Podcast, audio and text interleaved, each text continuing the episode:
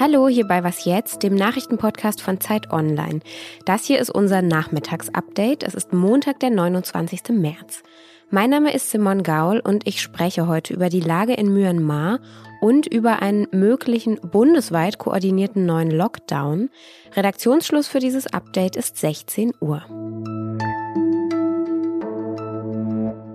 Gestern Abend, vielleicht haben Sie es gesehen, liebe Hörerinnen und Hörer, war Bundeskanzlerin Angela Merkel bei Anne Will zu Gast in der Talkshow und hat das Corona-Management der Länder recht deutlich kritisiert. Wir müssen mit einer großen Ernsthaftigkeit jetzt die geeigneten Maßnahmen äh, einsetzen. Und einige Bundesländer tun das, andere tun es noch nicht. Einige hielten sich nicht an die vereinbarte Notbremse, beklagte sie sich, beziehungsweise würden sie eher lockern, statt neue Maßnahmen zu beschließen, während die dritte Corona-Welle sich im Land munter verbreitet.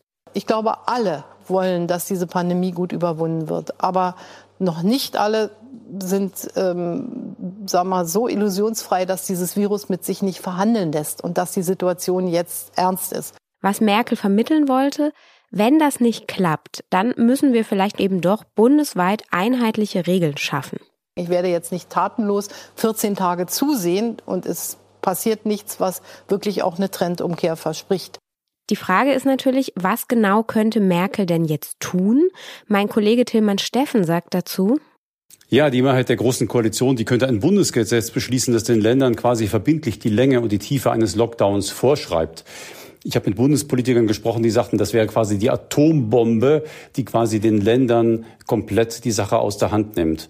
Ähm, alternativ denkbar wäre aber auch, dass das von der Bundesebene her bereits beschlossene Infektionsschutzgesetz so geändert wird, dass die Länder konkreter als bisher zum Handeln gezwungen sind.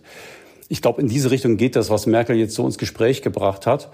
Ähm, dazu muss man wissen, dass schon jetzt das vom Bund beschlossene und vom Bundesrat gebilligte Infektionsschutzgesetz dem Bund vieles im Alleingang gestattet. Etwa zum Beispiel Impfkategorien festzulegen, Homeoffice-Gebote ähm, auszusprechen, Betriebe zu schließen oder Reisebeschränkungen zu verhängen.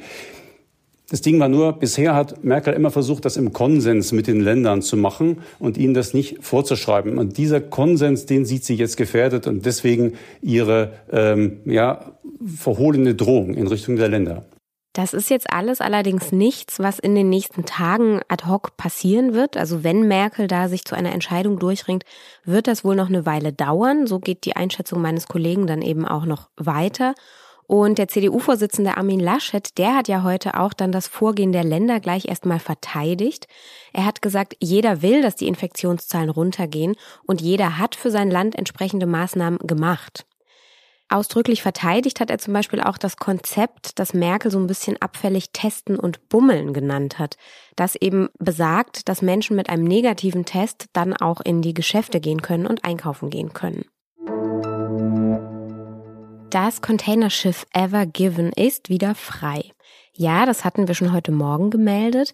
Da stimmte es aber nur teilweise, denn heute Morgen war nur das Heck freigelegt worden und die Bergungsfirma sagte dann anschließend auch, dass es noch viel schwieriger sei, den Bug zu befreien und dass der eben noch feststeckte.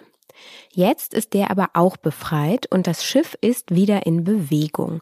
Im ägyptischen Fernsehen, da waren tatsächlich Bilder zu sehen, wie es langsam Stück für Stück weiterfuhr. Die ägyptische Kanalbehörde hat den Kanal jetzt auch wieder für den Schiffsverkehr freigegeben. Wegen der Havarie des Frachters hatten sich am Suezkanal mehr als 400 Schiffe angestaut. Die Bilder und Berichte aus Myanmar sind brutal. Ich weiß nicht, ob Sie es gesehen haben. Am Wochenende gingen die Proteste gegen die Machtübernahme des Militärs weiter und Angehörige der Truppen haben dann mehr als 100 Protestierende getötet. Darunter waren auch Kinder und viele Jugendliche. Augenzeugen haben berichtet, dass die Schützen den Menschen teilweise ganz gezielt in den Kopf geschossen haben sollen. Also das sind dann schon Hinrichtungen. Tom Andrews, der Sonderberichterstatter der Vereinten Nationen für Myanmar, der hatte die Gewalt dann auch als Massenmord bezeichnet. US-Präsident Joe Biden sprach von einem Tag des Grauens und der Schande und der deutsche Regierungssprecher Steffen Seibert sagte heute nochmal, diese brutale Gewalt am Wochenende hätte einen erneuten Tiefpunkt erreicht. Die Bundesregierung fordert einen sofortigen Verzicht auf Gewaltanwendung. Sie fordert die Freilassung der Gefangenen und eine Rückkehr zur Arbeit demokratischer Institutionen. Eine Sprecherin des Auswärtigen Amtes sagte dann heute auch noch, dass die deutsche Botschaft in Myanmar vorerst weiterarbeitet. Die Demokratieaktivistinnen und Aktivisten haben jetzt aber noch mal etwas Neues gemacht. Sie haben die bewaffneten Milizen der ethnischen Minderheiten um Hilfe gebeten. Trotz dieser massiven Repression und trotz dieser krassen Gewalt sind die Proteste heute weitergegangen. Es waren wieder Zehntausende auf der Straße und gleichzeitig stellte sich das Nachbarland Thailand jetzt auf eine Flüchtlingsbewegung ein. Mehrere tausend Menschen sind in den vergangenen Tagen schon nach Thailand geflohen. Was noch? Am Sonntag, da ist großes Ostereiersuchen angesagt. Aber jenseits dieser Tradition, die ja vor allem die Kinder lieben, kann man ja noch mal daran erinnern, dass für die Christinnen und Christen unter uns Ostern das wichtigste Fest im Jahr ist. Ich muss sagen, ich persönlich mache diese Ostertradition immer ganz gerne mit. Ich habe aber auch eine kleine Tochter, die liebt es natürlich. Allerdings würde ich mich persönlich jetzt nicht als so furchtbar gläubig beschreiben. Manchmal geht's mir da jetzt, habe ich festgestellt, wie dem US-Schriftsteller T.C. Boyle. Der sagte in einem Interview mit der Augsburger Allgemeinen Zeitung, ich wünschte, ich könnte den Sprung in den Glauben vollziehen, von dem Kierkegaard spricht. Aber so sehr ich es möchte, ich schaffe es einfach nicht. Und er sagt dann auch, warum er es nicht schafft, wegen seines Skeptizismus. Für ihn ergibt das alles einfach keinen Sinn. In Deutschland nimmt die Zahl der Menschen, die religiös erzogen wurden, auch seit den 1950er Jahren kontinuierlich ab. Momentan sind das in Westdeutschland bei den 16- bis 30-Jährigen noch so etwa 40 Prozent, wenn man jetzt alle Religionen zusammennimmt.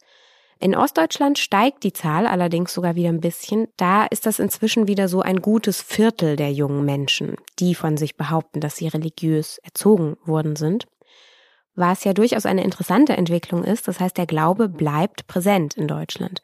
Und er kann ja auch helfen und er kann ja auch Halt geben, gerade in so einer langwierigen Pandemie.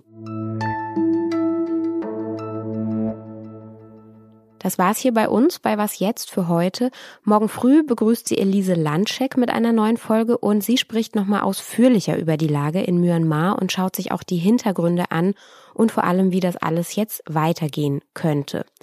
Ich verabschiede mich an der Stelle schon in einen verfrühten Osterurlaub und wünsche Ihnen noch eine schöne Woche. Und wenn Sie mir oder meinen Kolleginnen und Kollegen schreiben wollen, dann können Sie das ja wie immer tun an wasjetzt.zeit.de.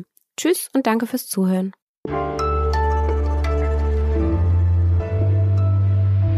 Ich weiß jetzt wirklich nicht, ob Testen und Bummeln, wie es jetzt in Berlin heißt, die richtige Antwort auf das ist, was sich zurzeit ähm, abspielt.